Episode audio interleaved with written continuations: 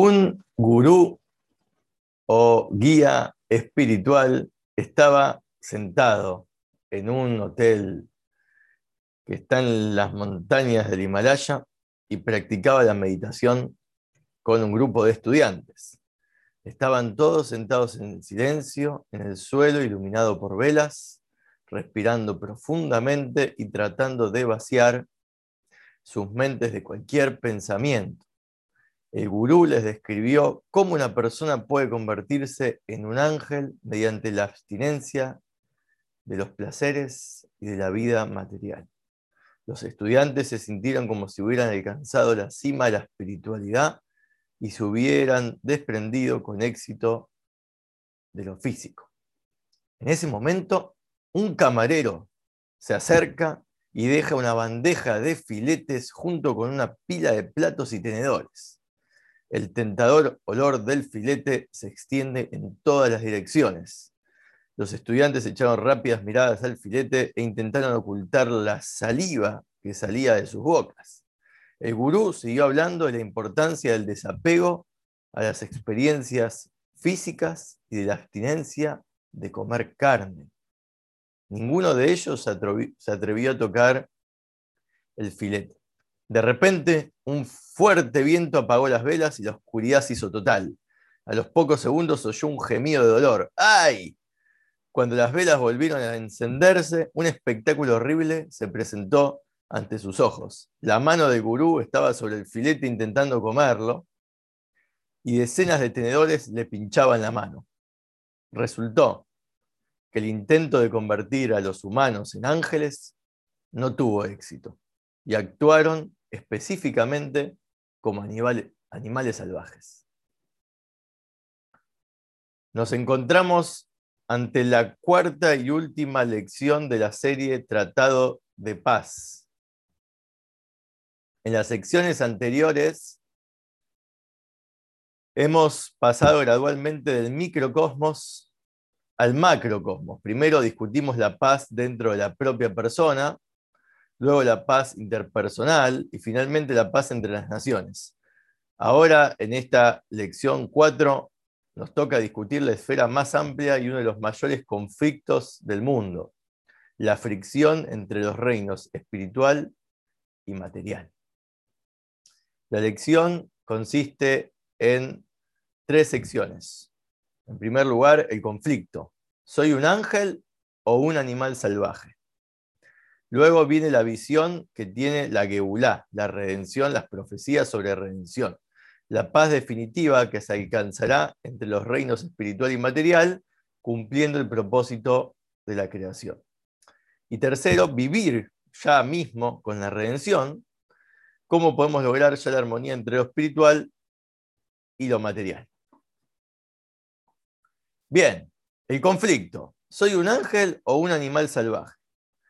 Comenzaremos describiendo el conflicto desde la creación, más específicamente, a partir del pecado de comer del árbol del conocimiento.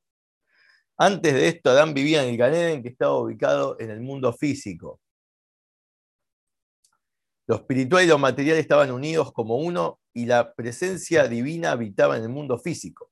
A partir del pecado, en el que Adán eligió disfrutar de un deseo físico en contra del mandato divino, se formó una división entre lo espiritual y lo material. El mundo desde ese entonces está dividido en un conflicto entre lo material y lo espiritual. Podrías pensar que estamos discutiendo algún concepto teórico, pero este conflicto encuentra una expresión práctica en muchas áreas de nuestra vida, como veremos. Y aquí hay tres ejemplos de conflictos que son el resultado de la fricción entre lo espiritual y lo material, el alma contra el cuerpo, la Torá contra la ciencia y la religión contra el Estado, contra el gobierno.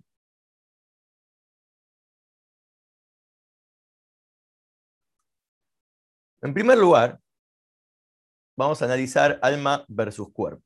¿Somos ángeles o somos animales salvajes? Comenzaremos con el conflicto entre nuestro cuerpo y nuestra alma. ¿Cuál es la opinión que, tienen? ¿Es el hombre un ángel o es más parecido a un animal salvaje? bueno, algunos podrían decir que un ángel, otros que más que un animal, o, una combinación de ambas. Depende de quién y en qué contexto podríamos encontrar diferentes respuestas. Parece que la persona promedio tiene dos caras en su identidad. Estas dos facetas de una persona son evidentes por el hecho de que existen puntos de vista diametralmente opuestos también en la psicología con respecto a la personalidad de una persona. Por un lado está el psicoanálisis de Freud, según el cual la persona se mueve por el ego como los animales. Por otro lado está la logoterapia de Frankl, según la cual el ser humano está motivado por el deseo de encontrar un sentido a la vida. Es posible que ambas teorías sean correctas hasta cierto punto, porque toda persona tiene dos caras, lo espiritual y lo material. Por un lado, la persona es similar a un ángel, porque tiene un alma espiritual que es una parte de Dios en lo alto. Helek Elokab Mimaal Mamash, realmente una porción en lo alto de Dios. Y respecto a la cual decimos por las mañanas en la tefilá, Neyamá, Yenatá, Tabi, Teoraí, el alma que pusiste en mí es pura, etc. Y cada vamos describiendo cómo es este alma que empezó en este estado espiritual de pureza, cómo fue puesta en nosotros. El alma se expresa en nuestra conciencia, en la generosidad, en la moral, en la fe, en la búsqueda del sentido espiritual de la vida y en el deseo de renunciar a nosotros mismos por el bien de los demás y de nuestros valores. Por otro lado, se asemeja a un animal la persona, porque a veces incluso un animal salvaje. Tiene un cuerpo físico con necesidades humanas materialistas que le empujan hacia lo físico. Tiene impulsos humanos muy bajos y groseros que a veces le llevan a actuar como un animal salvaje. Una de las fuentes en Talmud, Masejet Hagigah 16 Amud Aleph, se dijeron seis afirmaciones con respecto a los humanos. En tres aspectos los seres humanos son como ángeles ministradores y en tres aspectos son como animales. ¿En qué aspectos son como ángeles? Bueno, tienen inteligencia como ángeles, caminan erguidos como los ángeles, hablan en la lengua sagrada como los ángeles. Y en tres aspectos son los humanos parecidos a los animales. Comen y beben como animal, se multiplican como animales y emiten excrementos como los animales.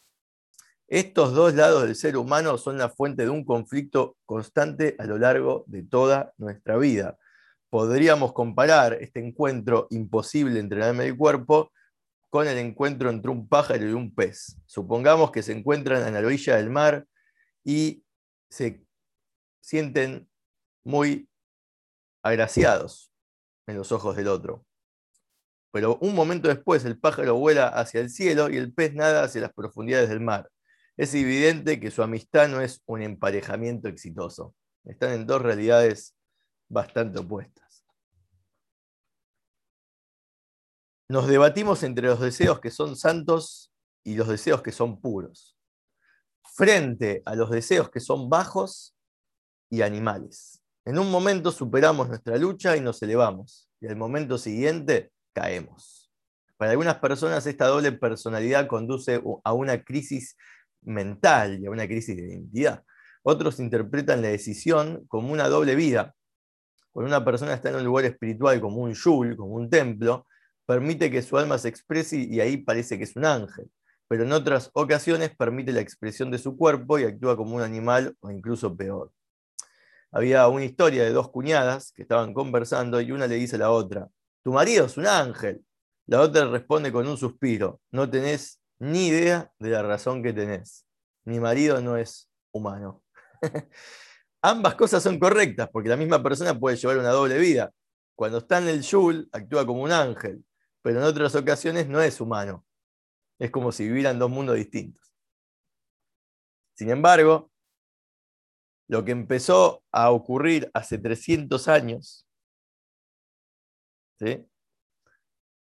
creó una fricción con lo que ocurrió hace 3.300 años. ¿Qué ocurre? Acá estamos ahora en el paso número 2, analizar la Torá versus la ciencia, el judaísmo tradicional frente a la tecnología moderna este conflicto que a lo largo de miles de años el mundo parecía que avanzó muy poco en el campo de la ciencia y de repente en los últimos 300 años se ha producido un tremendo flujo de descubrimientos y logros científicos. En el siglo XVIII tuvo lugar la revolución industrial, que introdujo nuevos procesos de fabricación mediante el uso de la energía de vapor y otras nuevas tecnologías. Más tarde se produjeron otros descubrimientos científicos que cambiaron por completo la faz del mundo, como la electricidad, el teléfono, el avión, los ordenadores, la computadora, el internet, los celulares. Son innumerables las personas que se dedican a la investigación científica y el mundo está cada vez más avanzado y mejorado. Sin embargo,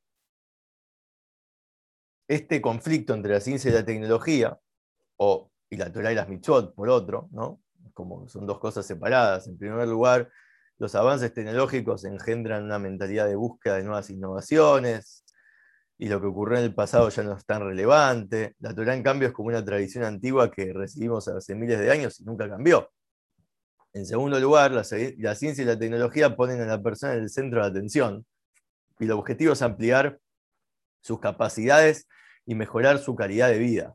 La Torah, por el contrario, pone el foco en Dios y en la necesidad de que el hombre cumpla la voluntad de Dios existe una fricción adicional entre la Torah y la ciencia, que es el conflicto que se crea entre la fe y el escepticismo, así como las aparentes contradicciones entre los hallazgos científicos y lo que está escrito en la Torah.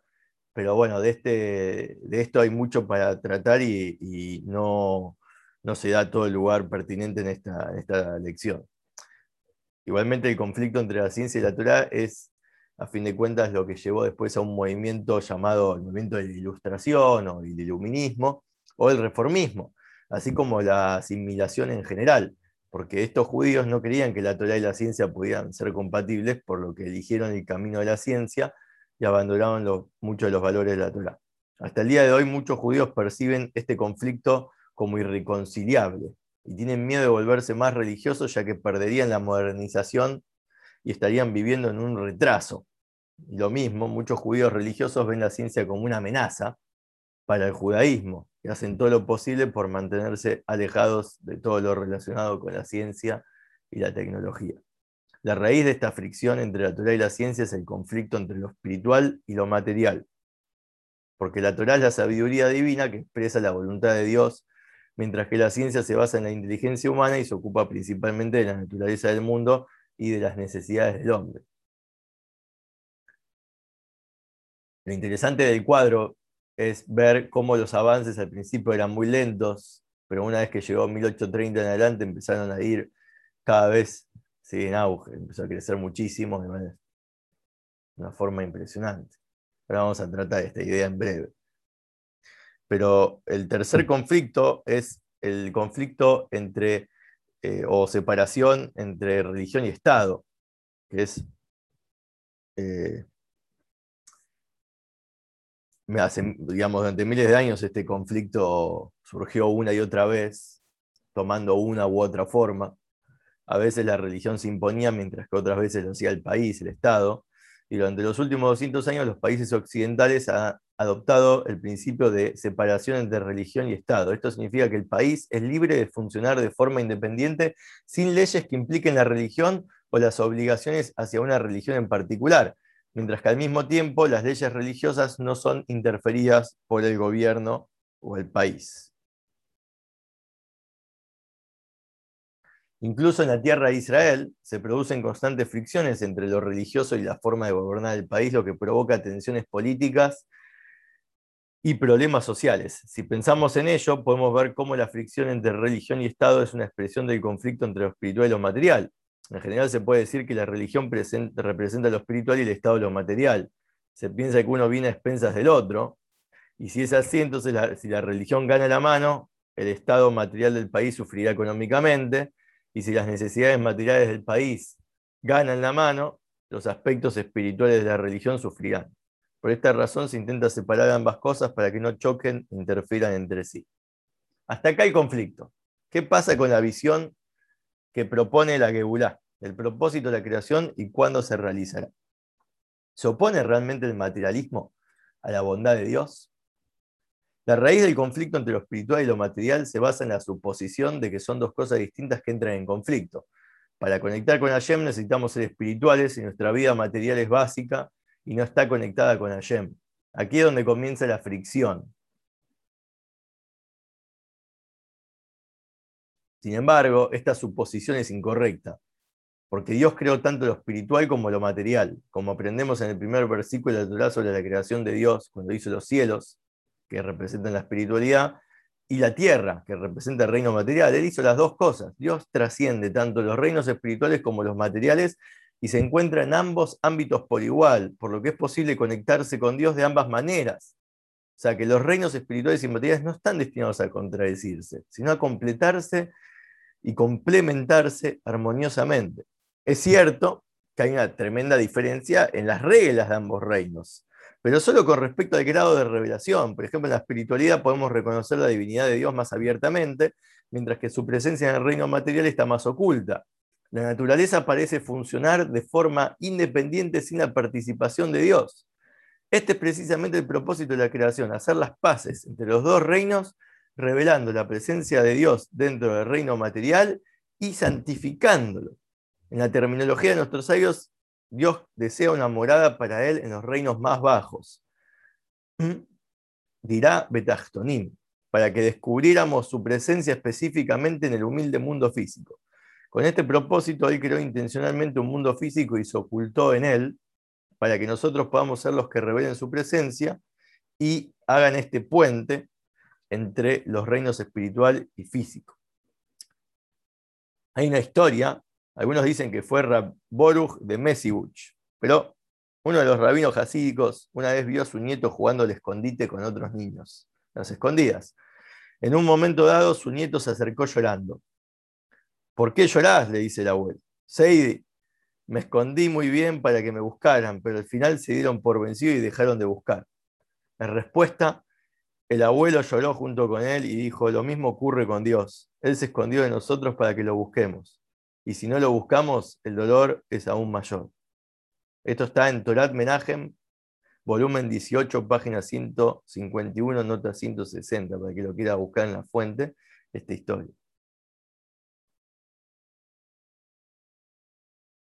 Hay eh, una fuente en Midrash Tanjumá para Yad Naso, versículo 16. He venido a mi jardín, mi hermana, mi hermana o novia, Batile Ganía Joticalá Dijo Rabbi Shmuel, hijo de Nachman, cuando Dios creó el mundo, deseó que hubiera una morada para él en los reinos bajos. La pregunta es, ¿cuándo se hará realidad esta visión? Por lo general, un objetivo se realiza solo en la etapa final. Entonces, mientras no estamos en esa etapa, estamos como en el camino, trabajando hacia la meta. Del mismo modo, el propósito de la creación es conseguir la paz entre lo espiritual y lo material, y eso se, hará realidad en la etapa final de la creación con la redención. También está el, texto de Tania, capítulo 36, que dice que se sabe que la era mesiánica, especialmente el periodo posterior a la resurrección de los muertos, es el propósito final y el cumplimiento de este mundo. Y es para este propósito que este mundo fue creado. Ahora, Yeshayahu Anabí, el profeta Yeshayahu, describe la era de Geulah como una época en la que Dios dejará de ocultarse y se empezará a revelar en toda su gloria, y lo, lo veremos ojo a ojo. Hay varios textos que lo prueban, por ejemplo, tu maestro ya no se ocultará de ti y tus ojos verán a tu maestro, o sea que ya no se va a ocultar el rostro de Hashem. Otro versículo, o sea, esto es Isaías 30:20, después viene 45, que dice, la gloria de Dios se revelará y toda la carne junta verá que la boca de Dios habló. Y Isaías 52:8 dice, la voz de tus vigilantes alzaron una voz que juntos cantarán porque ojo a ojo verán cuando Dios vuelva a acción. El Rambam explica estas últimas palabras como que todos van a ocupar del conocimiento de Hashem, como todo el mundo va a estar destinado al conocimiento de Hashem, eh, captando el conocimiento de su creador de acuerdo con toda la extensión del potencial humano. Entonces, como que em, se va a unir esta, fusionar ¿no? la mente humana que es limitada y, y la revelación divina infinita en, una misma realidad. Ahora, con respecto a la, revelación de Dios y la paz entre lo espiritual y lo material que va a brillar en los seres humanos y los animales, porque no olvidemos que parte de esto lo vimos en la lección pasada, que esta revelación final también incluye la vegetación de los animales y los objetos inanimados, porque los sabios enseñan que incluso los árboles a, van a dar frutos, los que hasta ahora no daban, y la tierra producirá el mismo día en que fue sembrada. También una piedra gritará desde la pared y una astilla le responderá desde una viga. Esto significa que las piedras gritarán y expresarán la bondad de Dios, como vamos a escuchar el lenguaje de todos los reinos así como el lobo vaya a ser en paz con el cordero, etc. Las naciones van a estar unas unidas con las otras. Lo mismo con la vegetación y el reino inanimado. Entonces, en términos simples, Mashiach construirá el Beit HaMikdash en Jerusalén y desde allí la santidad emanará a todo el mundo. La personalidad de Mashiach irradiará santidad a todo el mundo, por lo tanto todas las naciones van a buscar conectarse con Dios por iniciativa propia y las leyes de la naturaleza no aparecerán como una interfaz independiente, sino que la mano de la providencia de Dios será claramente reconocible. En este ambiente toda la humanidad se someterá voluntariamente a la soberanía divina y nadie transgredirá su voluntad. De hecho, las mitzvot serán anuladas, significa que no es que no vamos a hacer más las mitzvot, sino que las mitzvot es una orden, pero ya no las vas a hacer como una orden que viene de arriba, sino por motus propio. Después, está el concepto de la resurrección de los muertos, que sería la cúspide, el pináculo de toda esta evolución de la redención. En esta área, la paz que va a ocurrir entre lo espiritual y lo material va a ser muy evidente, porque lo mismo con respecto a todos los pasos previos a la redención, que corresponden al duodécimo de los principios de la fe, hay un decimotercer y último principio de la fe judía, que es creer en la resurrección de los muertos. ¿sí? Eh, como dice Rambam en la Mishnah en Sanedrin capítulo 11. Tú eres digno de confianza para revivir a los muertos, también decimos en el Sidur. Bendito Dios que revives a los muertos. En cierta etapa de la redención ocurrirá esta La idea esta podría sonar un poco ingenua, ¿no? Para la persona común, como algo imposible, utópico, ya que la ciencia no conoce por ahora ninguna posibilidad de que los muertos resuciten. Sin embargo, la Gemara explica este concepto según una lógica simple. Si Dios es capaz de insuflar nueva vida a un bebé que nunca había vivido antes, ciertamente, o digamos, sería mucho más fácil revivir a personas que ya han vivido antes. En palabras de Gemara dice así, que un cierto hereje le dijo a Gebihá ben Pesisá, hay de ti, malvado, como dices, los muertos volverán a la vida, los que están vivos mueren. ¿Acaso los muertos pueden volver a la vida? le dijo. Gebihaben Pesisá le dijo, justamente, los que no existían vuelven a la vida. ¿No es razonable con mayor razón que para los que antes estaban vivos? Es decir, lo que dijimos recién. Es más fácil pensar en la idea de que alguien que ya vivió pueda volver a vivir, que el hecho de que alguien que jamás existió pueda, pueda nacer. Lo que pasa es que nosotros lo tenemos como mucho más acostumbrado el hecho de que nazca alguien a que resucite. Y la muerte la damos como un proceso natural, sin embargo es algo que ocurrió a partir del árbol del conocimiento y, antes lo natural era estar vivo eternamente. Entonces ahí vamos a reencontrarnos con los seres queridos que han fallecido y también nos encontraremos con todos los tadikim y los patriarcas, Moshe, Aarón, y todos los que famosos en nuestra historia. La cuestión es que es cierto que nos alegraremos mucho de conocer a todas esas personas, pero ¿qué valor espiritual tiene esa, esa resurrección? ¿Qué tiene que ver esto con la paz? Tiene que ver mucho, de hecho es lo máximo que tiene que ver con la paz, porque a fin de cuentas, la fricción máxima está entre el cuerpo y el alma. El cuerpo interfiere en que el alma se exprese como desee. Esto lo arrastra que muchas personas desde el punto de vista espiritual ¿no? Eh, consideran a su cuerpo como algo eh, limitado. Y cuando el alma abandona el cuerpo, llega al mundo de la verdad y puede expresarse libremente y disfrutar del rayo, del esplendor de la Yejiná. Como se sabe en el Rabillón Barujay, que dijo que hay que alegrarse en el día de su fallecimiento, porque así como él se alegró de poder haberse liberado su alma de la prisión del cuerpo, y el mundo físico, y su regreso a su lugar natural es una ocasión de alegría para el alma. Entonces, ¿cuál sería el propósito una vez que el alma se liberó de esta prisión corporal, volver al cuerpo en la resurrección?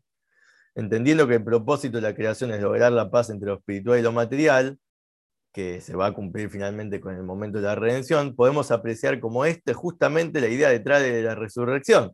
En el presente, actualmente, hay fricción entre lo espiritual y lo material, y el cuerpo interfiere en, muchos aspectos el cumplimiento de muchas de las misiones del alma, ¿no? Porque hay que darle comer, hay que descansar, hay que trabajar, hay que hacer ejercicio, hay que cuidarlo, ¿sí? Y, el alma está en constante movimiento para, ascender, para crecer y conectarse con lo espiritual. En cambio, en la redención esta fricción ya no existirá y la presencia de Hashem se sentirá abiertamente en el mundo físico.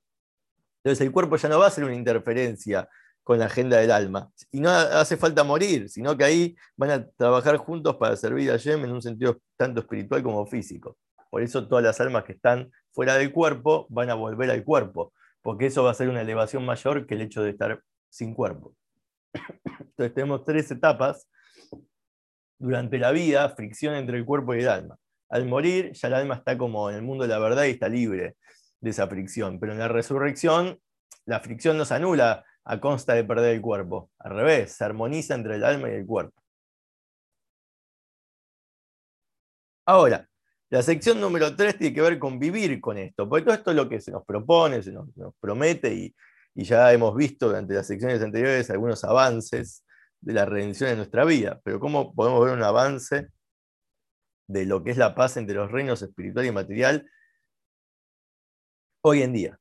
Este proceso ya está en marcha y podemos participar activamente en su desarrollo. Hace 3.300 años aproximadamente, un poco más, el paso inicial de este proceso tuvo lugar cuando se entregó la Torá. Cuando se entregó la Torá, había antes había una clara división entre los reinos espirituales y materiales, porque dice, los cielos son de Dios y la tierra se la dio al hombre. Cuando se entregó la Torá, esta división cambió, dejó de existir en potencial y permitió que la persona pueda conectar los reinos espirituales y materiales, como dice el versículo, que cuando Dios quiso dar la Torá, anuló el decreto original y dijo, ahora sí, los reinos inferiores pueden ascender a los reinos superiores y los reinos superiores pueden descender a los reinos inferiores. Y yo voy a dar el primer paso como dice el versículo, Dios descendió en el monte Sinai. Y también dice Moshe que Moshe ascendió a Dios. Entonces los dos hicieron un... Moshe ascendió y Dios descendió un poquito y se encontraron en un punto medio, en un punto de unión. Esto está en Midrash Rabá de Bairá 12. ¿sí? Esto es comparable a un rey que decreta los habitantes de Roma no pueden bajar a Siria y los habitantes de Siria no pueden subir a Roma. De manera similar, Dios dijo, los cielos son de Dios y la tierra se la dio a la humanidad. Pero todo esto terminó con matándola. El primer paso fue cuando Dios unió con Moshe.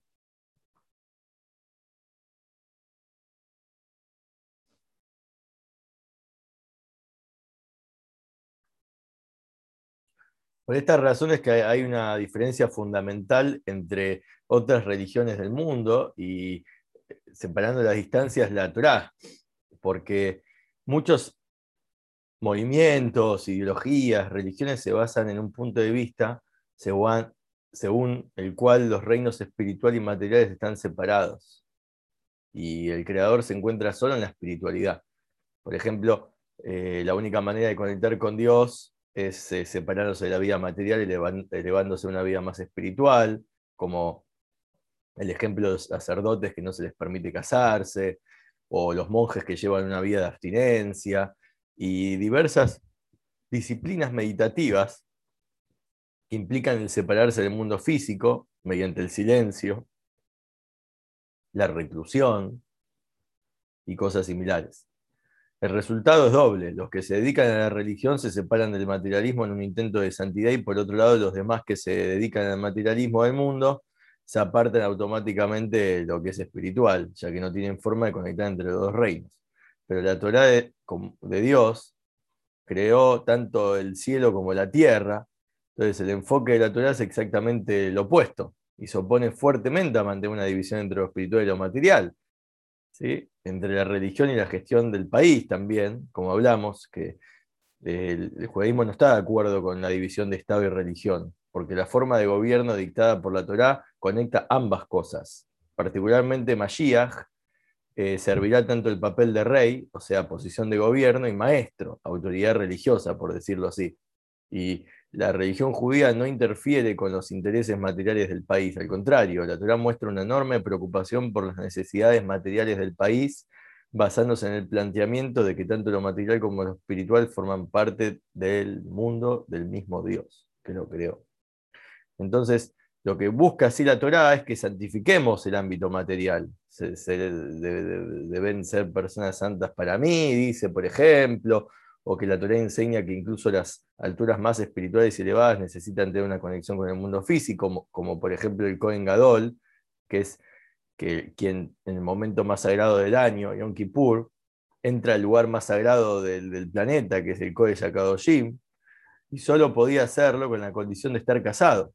Si por cualquier motivo se había separado de su esposa, no se le permitía entrar. Hay algo muy interesante, una historia real, la señora Sara Yocheved Rigler. Se convirtió, sí, a lo que sería un ballet teyubá, ¿no? Eh, volvió a la teyubá a la edad de 37 años, después de 17 años de una vida espiritual en la India. Al principio en la India sentía que no podía tener hijos porque aprendió que la espiritualidad y tener hijos no son compatibles y comprendió que no podía practicar ciertas prácticas meditativas cuando hay un niño llorando alrededor. Entonces no estaba dispuesta a tirar 17 años de ardua práctica espiritual al cubo de los pañales. Estas son expresiones que ella misma cuenta. Entonces, ¿qué hizo? Decidió llevar su situación al Rebe de Amshinover, que en esa época, digamos, encarnaba para ella la grandeza espiritual que ella deseaba alcanzar. En su apartamento vio que el propio Rebe tenía siete hijas. El Rebe se sentó al otro lado de la mesa del comedor y ella estaba lista con su pregunta y le, dijo, ¿no sería el cuidado de los bebés un obstáculo para mi logro espiritual? Antes de que pudiera contestarle, el bebé de la esquina empezó a llorar. Disculpe, le dijo el rebe. Se levantó de un salto, corrió hacia, la cuna, levantó a la niña, la calmó, la llevó de nuevo a la mesa y se sentó de nuevo frente a ella con, la niña en, en sus brazos. Ahora, ¿cuál era tu pregunta? le dice el rebe. Preguntó amablemente mientras él y el bebé la miraban con seriedad. Mi pregunta se congeló en, mi boca, dice la señora. Ver a la persona más santa que conocía, involucrada en la misma actividad que yo despreciaba, me hizo sentir que Dios mismo estaba refutando mi argumento. De hecho, la mayoría de las mitzvot se cumplen específicamente con los miembros del cuerpo físico e implican nuestra vida física, porque nuestra misión es santificar nuestro cuerpo físico y el mundo físico que nos rodea. Entonces, las es que están hablando a, seres que, tienen otro cuerpo o, ¿sí? o son de otro planeta. Habla de este mundo físico y no hay ninguna área en la vida que esté fuera del dominio de la Torah. La Torah tiene algo para decir sobre cada asunto y detalle de nuestras vidas y toma nuestras vidas físicas y la impregna de significado espiritual. Tomemos, por ejemplo, el ejemplo de la comida, ¿no? Solo con respecto a la comida. Vamos a hablar eh, o que, hay gente que le interesa mucho lo que es la intimidad. La intimidad normalmente es percibido como algo, bueno, eh, de lo más, digamos, vulgar, ¿sí? Eh, algo que tiene que ver con el campo de lo físico y, todas las disciplinas de lo, de lo íntimo se analiza desde esa perspectiva. También la tienen los animales, la intimidad, y también de alguna manera las plantas ¿sí? se intercambian como una especie de intimidad. Los, incluso los objetos inanimados tienen una atracción magnética, digamos, entre lo masculino y lo femenino. Entonces, no, por, e, no en vano es que otras religiones desprecian la intimidad como algo impuro, y muchos de los cleros se abstienen de casarse para evitar entrar en contacto íntimo. Ahora, la Torah viene y dice que cuando un hombre y una mujer tienen mérito, la presencia de Dios habita entre ellos. En el momento de la unión, es una de las cosas más sagradas, porque Dios mismo mora en esa unión.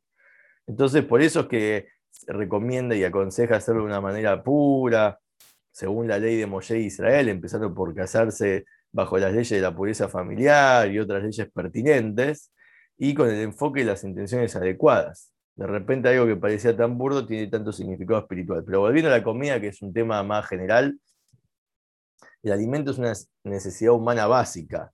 Entonces, ¿sí? que, abstenerse de ella es muy perjudicial para la salud. ¿sí? Tanto a nosotros como a los animales, las plantas que necesitan agua y fertilización, incluso los objetos inanimados. Por ejemplo, hasta un tren necesita energía para funcionar. Parecería que no hay conexión entre el alimento físico y la espiritualidad. La Torah viene y enseña que es nuestro trabajo llevar la santidad al acto físico de comer de varias maneras. Una asegurándose de que la comida es kosher, por ejemplo. Otra es haciendo bendiciones antes y después de comer. Comiendo también de forma adecuada, es decir, eh, no comer por comer, sino que intercambiando palabras de Torah o pensamientos de Torah en la mesa. Y comiendo también con la intención de tener la suficiente energía y combustible para estudiar Torah y cumplir las mitzvot de Dios. De repente el acto de comer que parecía tan, físico, ¿sí? que todos lo hacen, humanos, animales, vegetales eh, hasta los trenes, resultó ser algo con mucho más significado espiritual.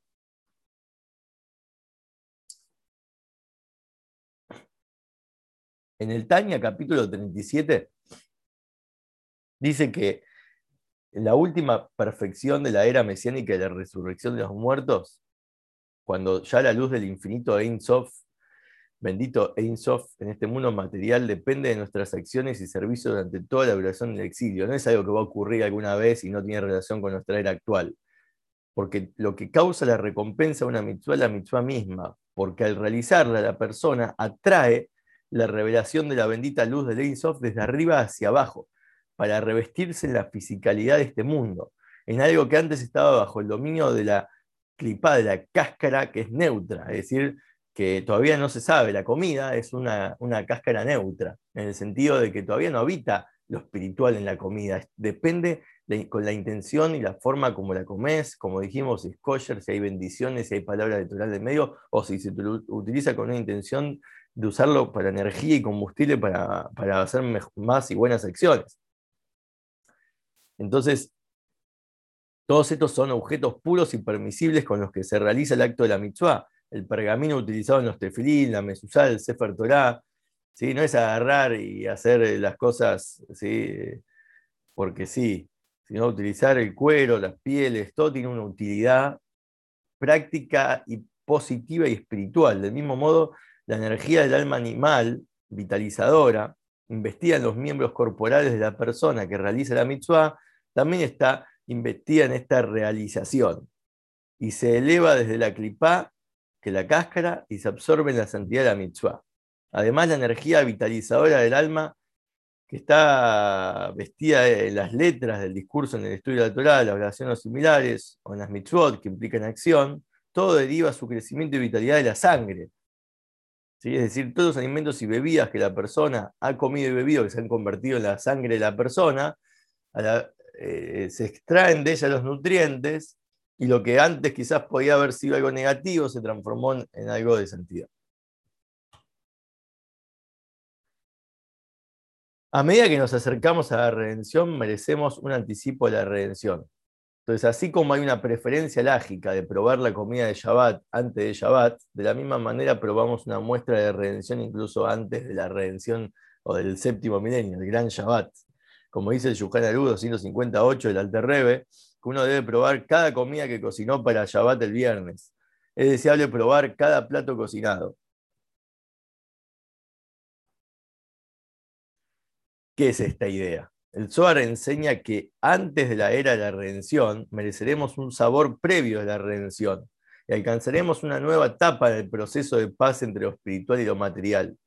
El Zohar cita un versículo en referencia al, al diluvio de Noah, en el año 600 de la vida de Noah, todos los manantiales de la gran profundidad estallaron y las compuertas de los cielos abrieron. Ese es el diluvio literal. Pero en otras palabras, hubo un tremendo flujo de agua tanto de la fuente de abajo como de las de arriba. Llovía tanto de arriba como de abajo. Y esto el Zohar dice que en el sexto milenio, ¿sí? en el sexto siglo del sexto milenio, más precisamente el año 5600, ponele, para alguna opinión, o 5500, es una nueva era que comenzó. Empezó el nacimiento del Baal que en realidad nació en 5494, rozando el palo del 5500, y desde entonces las enseñanzas de Hasidut se vuelven progresivamente más desarrolladas y difundidas. La fuente de Hasidut de Jabad después se imprimieron alrededor del 5600, por eso esa diferencia de opinión, porque al principio hubo una eh, diseminación importante de las enseñanzas del Baal y del Magui de Mestrich, lo que se aplicaría a Hasidut en general, pero después empezó el Hasidut Jabad a imprimirse más precisamente las fuentes de lo que es el Torah y el Ikutei Torah, de la cual después cada uno de los rebes siguientes fue revelando con cada vez más intensidad. Y esto sería como la revelación del plano de arriba, las lluvias de arriba, pero después están los descubrimientos científicos que ocurrieron más o menos en la misma época. En el año 5600 es más o menos en 1840. Aunque algunos descubrimientos científicos muy importantes tuvieron lugar antes de esta fecha, y hay muchos descubrimientos que tuvieron lugar también después, pero la revolución industrial, por ejemplo, es fechada eh, por la entre el periodo entre 1760 y 1840, pero los avances en la tecnología crecieron más y más hasta el día de hoy. Entonces tenés los las manantiales de la sabiduría terrenal y los manantiales de la sabiduría espiritual.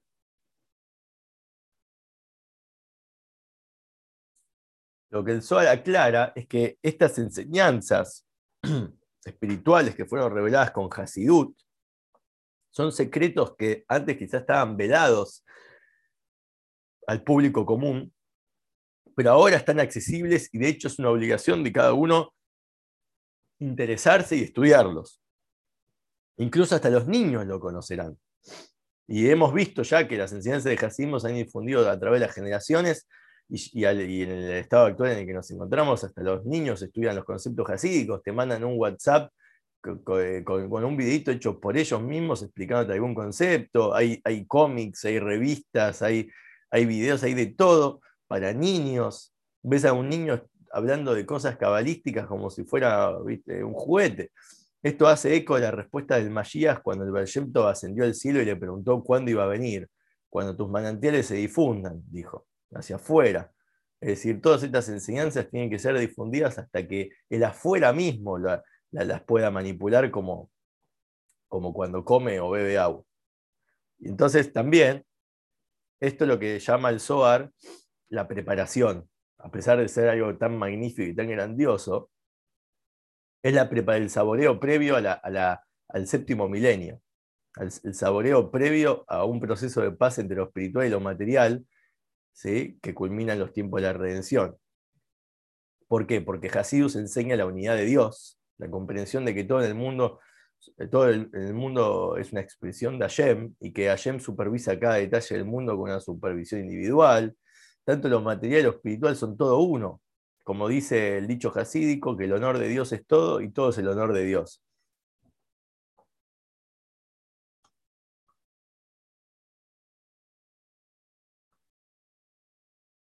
Y esto aplica no solo a lo espiritual y al Hasidut, sino también al mundo físico.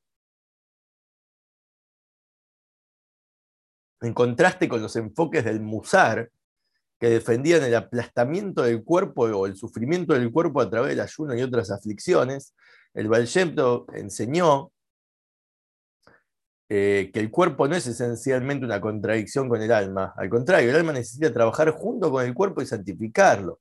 Y también enseñó que una persona debe involucrarse con los demás y que el servicio a Dios no termina con el estudio natural, sino que el trabajo de la tierra y otras formas de trabajo es una parte inseparable de nuestro servicio a Dios también.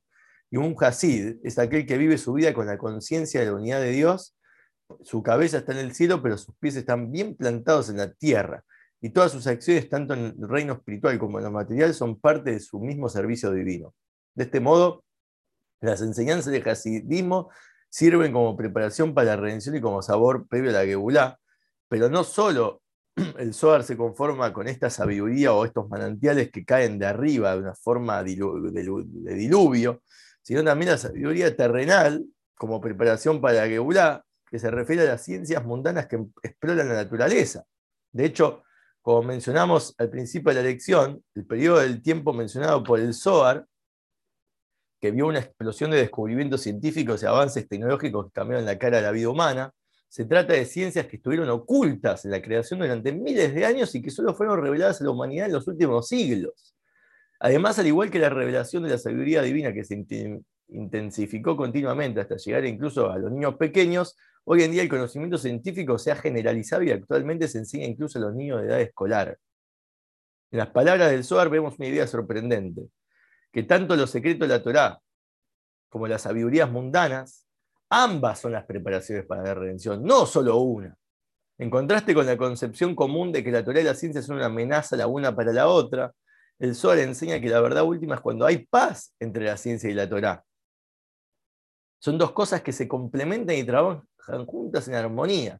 Y aunque parezcan existir contradicciones entre ambas, es importante saber que solo son superficiales estas diferencias, porque la realidad es que la ciencia no puede nunca contradecir la Torá, y su propósito, de hecho, es al revés, corroborar y aportar pruebas para, para poder eh, embellecer y enriquecer y probar, eh, confirmar lo que está escrito en la Torá. Y aunque los científicos no siempre sepan todas las respuestas, porque obviamente son seres humanos, humanos limitados, llegará el día en que la ciencia avanzará tanto que quedará tan claro cómo es que es compatible y armoniosa con la Torah.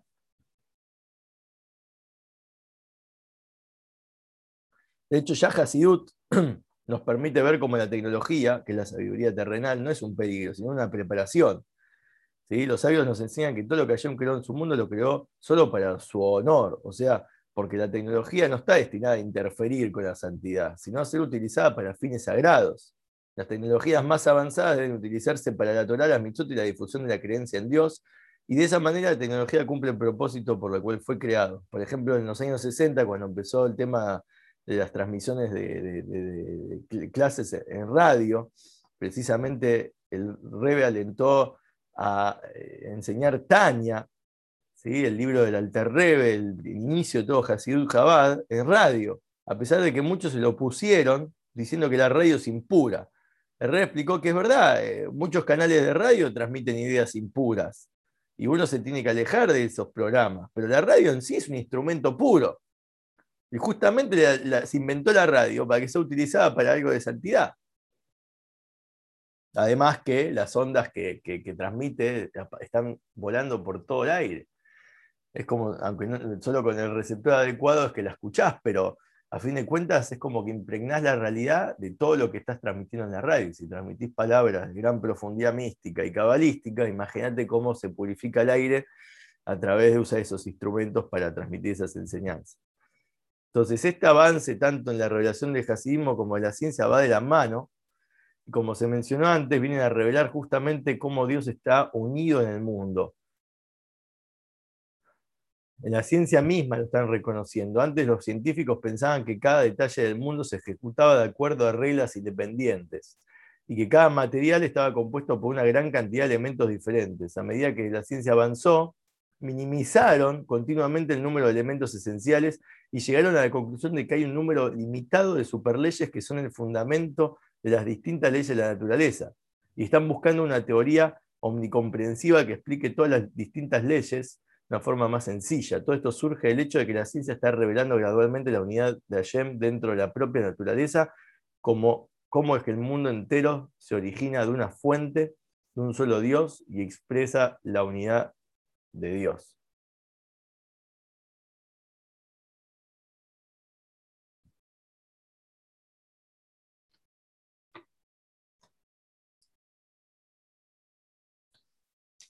Bueno, hasta aquí llegamos, pero todavía hay que, admitir y aclarar que estamos en medio del proceso, ¿no? La Geburá todavía completa no, no está. O sea, obviamente hay mucho por hacer. Eh, Dios está oculto en muchos aspectos del mundo físico y el mundo todavía contiene una mezcla de bien y mal. ¿sí? La Geburá completa, cuando hablamos, es que cuando ya el espíritu de impureza no existe más, tu maestro ya nos oculta. ¿sí? Lo que pasa es que todo esto eh, comienza ahora con todo lo que nosotros hacemos y la conciencia con la que nos involucramos. ¿sí? Eh, saber utilizar bien los estudios de la ciencia, las herramientas que nos brindan, la tecnología. hay que, hay que ser consciente de forma manual. En la redención es como que ya va a ser obvio y automático. Hoy en día es como que, bueno, tenés que prestar mucha atención como lo estás usando. En resumen, la serie de Tratado de Paz exploramos estas cuatro secciones, paz interior, ¿sí? que es la esfera más interna y cercana de la persona. Muchas, las personas están divididas en muchas responsabilidades, de muchos jefes, entre comillas, empleadores y mundos, y aprendimos que en el tiempo de la redención habrá paz en todos esos jefes, será evidente el punto en común que tienen de este rompecabezas divino, y ya hoy en día podemos alcanzar esa paz y armonía cuando nuestra vida está impregnada de un sentido de misión que unifica todas las diferentes cosas que hacemos. También la paz entre los unos y los otros. Exploramos el tema de los celos, el odio que existió durante tantos años en las relaciones humanas, desde el principio de la historia y continúan hasta hoy. Aprendimos que los días de Mashiach aclaran que no habrá, no habrá más hambre ni guerra, ni celos y competencia, debido a que la bondad se la otorgaba en abundancia. Por eso hoy en día neutralizamos los celos llenando las áreas de carencia de varias maneras, a veces de manera física y a veces en un sentido psicológico. También exploramos la paz entre las naciones, que es algo más amplio, relaciones entre cómo los diferentes países se vinculan para llegar a un objetivo en común, donde ya la regulada aclara que no va a haber más guerras, y cómo este mundo ya se está dirigiendo hacia ese camino, a pesar de todo lo que nos enseñan las noticias. Y el cuarto es el que vimos ahora, es la fricción de estos dos reinos tan conflictivos que es lo material y lo espiritual, y que culmina con la resurrección de los muertos, cuando ya no contradicen el cuerpo al alma y pueden convivir juntos en armonía. Y hoy en día lo mismo estudiando Hasidus, utilizando la tecnología y los, y los elementos materiales para fines sagrados. Y para dar una especie de cierre, hay una historia muy, muy sutil y compleja, que aclara un poquito la idea, es que hay un rabino que se llama Herbert Weiner, fue rabino en una comunidad reformista de New Jersey y hubo un autor de un libro titulado mm, La Cabalá hoy en día, nueve y medio de, mística o algo así. En su libro describe cómo se interesó por el mundo del jasidismo Jabad y visitó la sede de Jabad unas cuantas veces en los años 60 para conocer de cerca a los hasidim y a los estudiantes de la yeshiva. En una reunión con el Rebe le hizo ¿sí? una serie de preguntas. Una, pregunta que le hizo fue eh, que por qué los Hasidim eh, están constantemente pidiéndole consejo a un rebe para tomar decisiones en, la vida. ¿No, no, es esto una, señal de debilidad y una contradicción a que el hombre tiene libre albedrío para elegir lo que quiere en su camino? Eh, el rebe le dijo que una persona débil suele ser superada por el entorno en el que se encuentra. Entonces, una señal de debilidad sería que los Hasidim sucumban al, ambiente en el que están. Pero nuestros Hasidim se ven enviados a cualquier entorno, extraño o hostil que sea, y se mantienen firmes en él. Entonces, ¿cómo puedes decir que la debilidad es lo que caracteriza, caracteriza a un Hasid? En otras palabras, desde la perspectiva del rabino Herbert, la sumisión religiosa a una autoridad superior es una amenaza para la vida física y la la libre elección, y eso indica debilidad. Pero Rebe le demostró que estaba equivocado, que eso le daba más fuerza y lo volvía más íntegro con la realidad en la que se encontraba alrededor. Después le hizo otra pregunta. Una pregunta eh, bastante desafiante.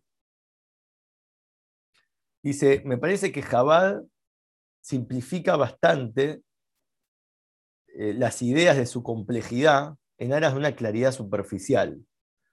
Todos sus Hasidim parecen tener una cosa en común, una especie de mirada ingenua en sus ojos, que un observador comprensivo podría llamar pureza, pero también se podría interpretar como algo vacuo, algo simplista, como la ausencia de la lucha interior, como que ellos creen así, viste, sumisamente. El Rebe se inclinó hacia adelante y dijo, lo que ves que falta en sus ojos es una querá, ¿Qué es Kera? Kera es una división. Vos lo que estás percibiendo es que no tienen división. No te ofendas, le dice Rebe, pero me parece que no dormís bien por la noche. Esto no es bueno para tu salud. Tal vez si te hubieses criado en un ambiente totalmente, eh, eh, o sea, en un, en un mundo o en otro, podría ser diferente. Pero esta división es lo que resulta intentar vivir en dos mundos. Es decir, cuando una persona se divide entre los reinos espiritual y material, no duerme bien por la noche, por decirlo así. Es como que no sabe apreciar que hay momentos y momentos para hacer cada cosa y de manera íntegra se puede lograr un complemento. Aquí hay una división en su vida. Viven dos mundos separados, pero eso los Hasim no lo tienen. Para ellos hay un solo mundo. Lo espiritual y lo material son ambos el mismo mundo, el mundo de Dios, y por eso la mirada que, vos percibís es una mirada de calma y paz interior que podamos con todo este tratado de paz llegar a la paz, primero nuestra, luego contagiar al entorno, contagiar tanto al entorno que podamos apreciar cómo esto afecta realmente a los países, que todo lo que nosotros hacemos realmente influencia positivamente a nivel macro también en las naciones del mundo. Y todo culmina con poder apreciar que este mundo es un mundo creado por Dios para poder experimentar lo terrenal lo espiritual de una forma armónica. Nos vemos pronto con la redención completa, rápidamente en nuestros días. Amén.